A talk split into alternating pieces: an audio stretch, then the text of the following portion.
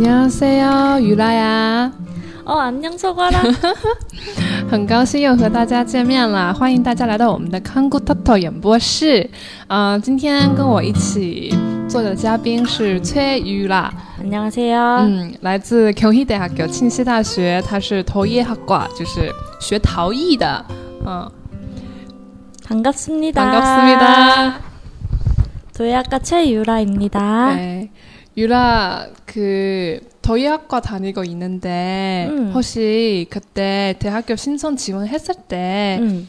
고등학교 때부터 어, 아 그러, 그러니까 언제부터 더이를 좋아하기 시작했어요?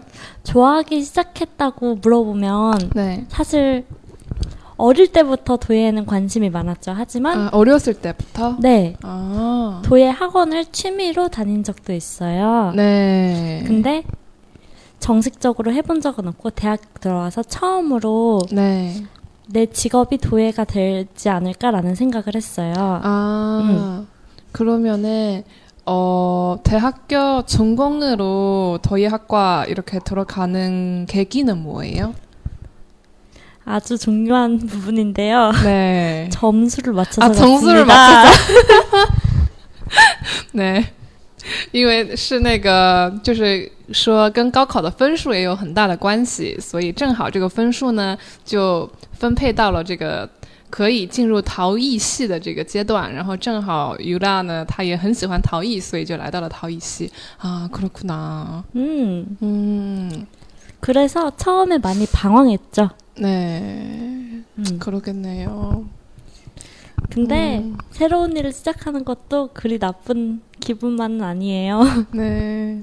아, 제가 알기로는 한국에서 뭐 중학교도 그렇고 고등학교도 그러는데 무슨 예능 예능 중학교? 예능 어, 중학교. 예능 중, 그러니까 예체. 예체능 중학교. 뭐지? 미술고등학교, 아, 예술고등학교, 예술고등학교. 음. 그러니까 좀 특별한 기술 가지고 있는 그런 고등학교가 있다고 들었는데. 네 맞아요. 혹시 더위에도 중학교나 고등학교에서 더위 학 더위과 이런 개념의 수업 있어요? 아니면 과 있어요? 아 고등학교 때 네. 음, 전국의 각, 각 고등학교에 있는 걸로도 소수로 있는 걸로도 알고 있고 네. 이천에 도자기의 도시 이천에 네. 도예 고등학교라고 한국 도예 고등학교라고 있다고 아, 들었어요. 어디서 네. 있어요?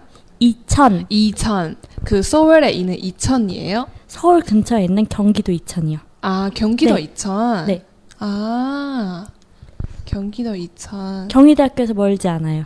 啊，在靠近我们庆熙大学的附近有一个叫做宜천的地方，那个地方有这个 고, 도예 고등학교, 啊，陶艺的高中，在那个地方有专门学陶艺的高中，啊，신기해요.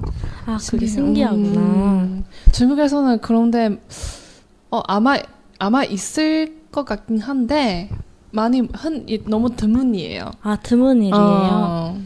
어, 거기에서도 학생들이 많이 경희대학교 도예과를 찾아오더라고요. 네. 네. 근데 유라는 고등학교 이런 학교에서 다녔던 거 아니죠? 네, 저는 수능을 준비하는 고등학교에서 다녔어요. 네, 보통 일반 고등학교. 네, 일반 고등학교. 아... 너무 힘들었어요. 아... 음. 궁금한데 네. 지금 경희대 그 더위 학과 다니고 있는데 혹시 거기 더위 학과 어떻게 생겨요? 뭐 다른 학과랑 뭐 차이점이 더위 학과를 조금 소개해 줄 수 있어요? 네, 저희 도예학과는 네. 일단 도예학과기 때문에 도예를 해요. 네. 뭐 글을 쓰거나 네. 아니면 뭐 실험을 하거나 이런 거는 붓으로 하고 붓으로 아, 부수 부서 붓으로 부수. 로 others 응, 응 others 응. 응. 다른 거로 하고 저희는 흙을 만지죠. 음. 흙으로 무엇을 만들거나 도자기를 만들거나 하는데 그 네. 그 도자기가 굳이 병, 용기 용기. 그런 음. 그런 거만 할 필요가 없고 네. 액자를 만들어도 되고 그걸로 음. 목걸이를 만들어도 되고 어. 아주 다양하게 이용되고 있어요. 네. 여기 더이학과 학생들이 만든 컵이랑 그 액세서리 제가 작년에 학교에서 전시회 했을 때 좀 사본 적이 있어요. 아 너무 멋져요. 어 너무 예쁘더라고요. 네. 어 그래서 저희 학과에 대해 항상 우리 다른 학과 학생들 입장에서 보면은 되게 신비스러워요. 아, 신비로운 느낌이 있구나. 어, 저희 학과도 따로 이렇게 단도적으로 건축물 있는 거죠? 네. 어. 아무래도 도예학과가 도자기를 네. 굽는 그런 학문이기 때문에 네. 가마가 필요해요. 그래서 가마를 위해서 언덕 위에 지어 놓았어요. 가마는 불 생기는 그런 공간인가요? 네. 가마. 맞아요? 가마? 네. 장작 그 불로 이렇게 도자기를 구우는 아, 베이커리 가, 같은. 아, 바, 가마. 가마는 장소의 뜻이죠? 한 장소의 아, 기계의 뜻이. 아, 가마 就是 一种机器是什么机器呢？里面是高温，然后可以烧铸陶器的那种机器。도자기를이렇게구울구울구울수있는그런기계 네。 네。 되게뜨겁고네맞아요음잘설명해줬어요고맙습니다 어, 가마에서 도자기를 구우면 중요한 게 네.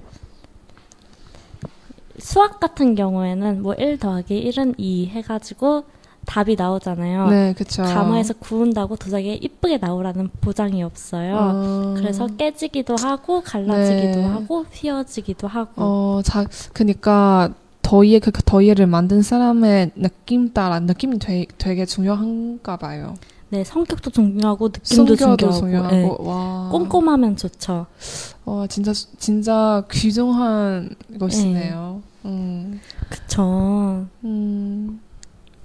뭐 계산도 할 수 없고 어느 정도 계산할 수 있게는 있지만 그렇지만 너무 그치만, 많은 제약이 따라, 음, 따라서 다른 다른 조건에 따라 네. 많이 바꿀 수 있으니까. 네네. 어... 대신에 잘 나오면 아주 기분이 네. 그 더할 나위 없이 좋죠. 어, 네. 아. 오늘도 가마에 음. 네 가마에 도자기를 넣고 왔는데 아 오늘 오늘도요? 네. 방학인데 거기서도 네. 계속 문 열, 열고 있어요? 네, 저희는 끊임없이 도예를 합니다. 아 방학에도? 네. 아 근데 어. 별 기대 안 했습니다. 그러면 보통 흙으로 이렇게 모델로 만드는데 도자 그러니까 가마에 넣으면 보통 도자기가 어, 나올 때까지 얼마 정도 기다려야 돼요? 그 시간은 어떻게 돼요? 보통은? 글쎄요. 응. 하루는 일단 기본적으로 들고요. 넉넉 잡아서 3일 잡으면 될 것 같아요. 근데 빠르게는 하루도 가, 가능해요. 근데 넉넉하게 3일 동안? 네. 그냥 넣는 날 가마에 도자기를 넣는 날 하루. 네. 불 타오르고 불 꺼지는 날 하루, 가마 음. 꺼내는데 하루. 아. 그렇게 해서 도자기 한 번 하는데 두 번 혹은 세 번 구워요. 와, 도자기 하나. 네. 와, 진짜. 도자기도 힘들 거예요. 네. 음. 음. 那刚才于大跟我们说，一般铸造这个一个陶器啊，把它铸造成一个成品，一般是需要，如果是快的话，就需要一天的时间。那如果是嗯比较啊 no no kage，就是说比较呃放松，没有那么紧张的话呢，就需要大概是三天的时间。그러면도자기를만든후에 학생들의작품 같은 경우는 도자기를 만들어서 어디서 팔아요 혹시 저 같은 경우에는 개인적으로 네. 집에 가져가는 걸 굉장히 좋아해요. 음. 부모님께서 아이고 내 딸이 만들었네 음. 해가지고 매우 어. 뿌듯해하시기 때문에. 음.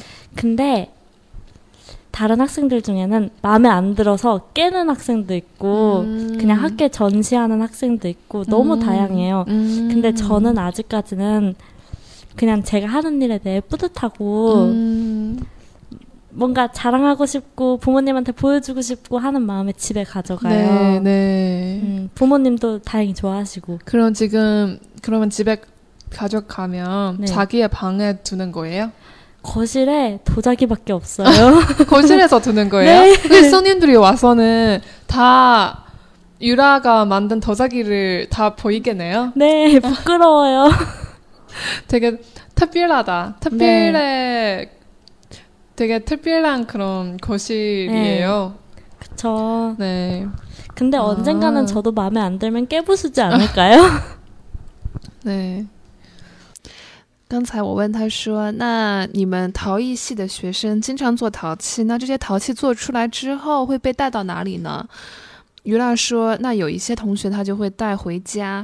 作为一个家庭的一个藏物。那有一些同学就是做了不满意，就直接把它砸碎了，或者说也有一些同学会在学校里面进行一些展示。那像我们庆熙大学的话，嗯，到了一般就是春天啊、秋天啊，就是社团。”募集成员的时候，或者是校庆的时候，那陶艺系的学生就会出来摆一个小摊儿，然后来卖他们的一些作品。那像于娜的话，因为他是比较喜欢自己做的东西，然后自己去嗯收藏的，所以他都会把他的陶瓷带回家，然后向他的父母做一番炫耀，这样子。所以现在，嗯，他们家的客厅 cosi cosi 就是客厅的意思。 客厅里面全部放满了他自己做的陶器，很帅呢。啊，아직까지는부모님이좋아하시더라고요 아， 진짜특별하다 네。 음그러면지금거실에서도자기몇건정도있을것같아요30개는있어요30개 네。 已经有三十个陶器，最少三十个在他们家的客厅里。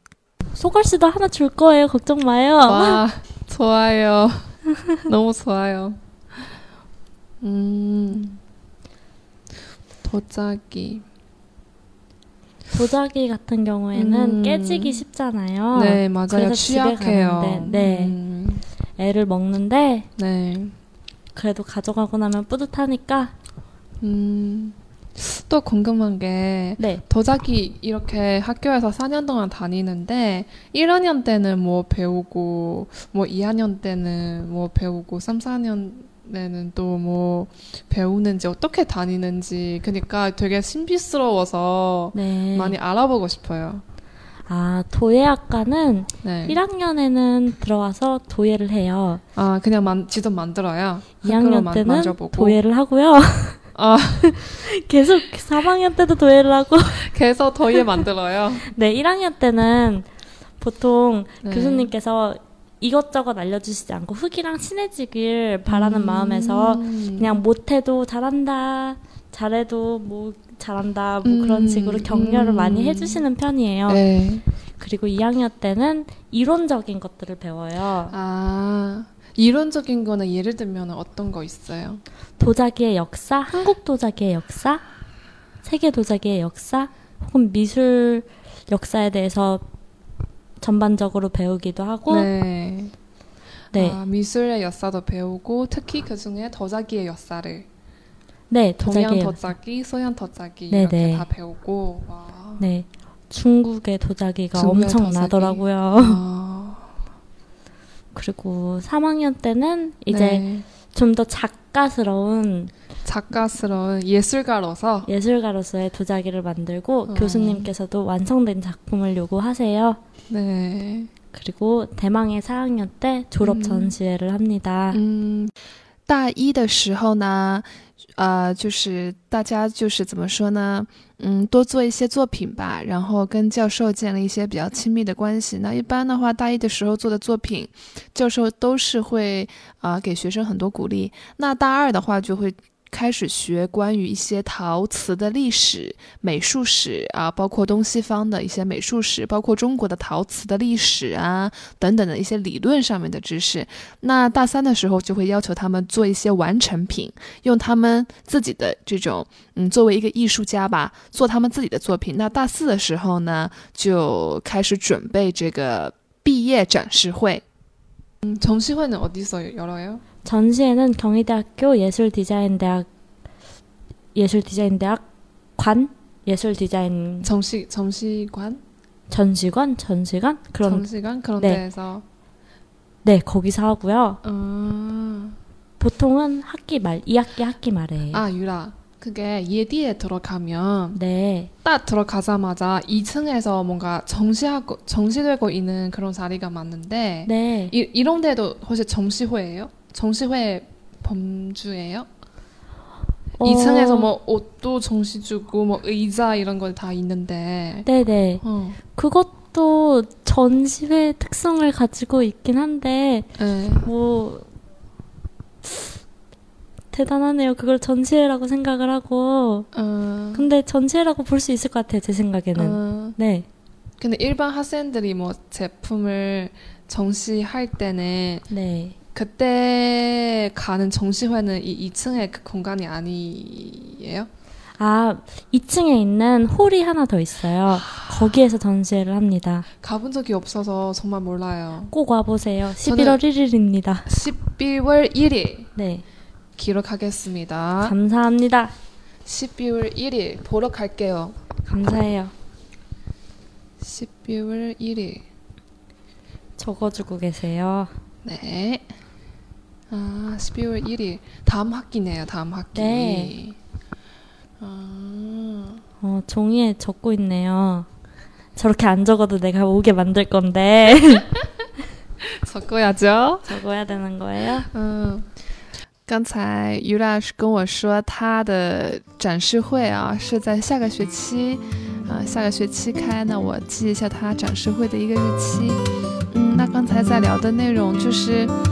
我们清溪大学的那个耶蒂，耶蒂就是耶斯 design 台哈啊，艺术设计大学。那他们陶瓷系的学生到时候会在那个地方的二楼有一个展示厅，会在那个地方展示他们做的东西。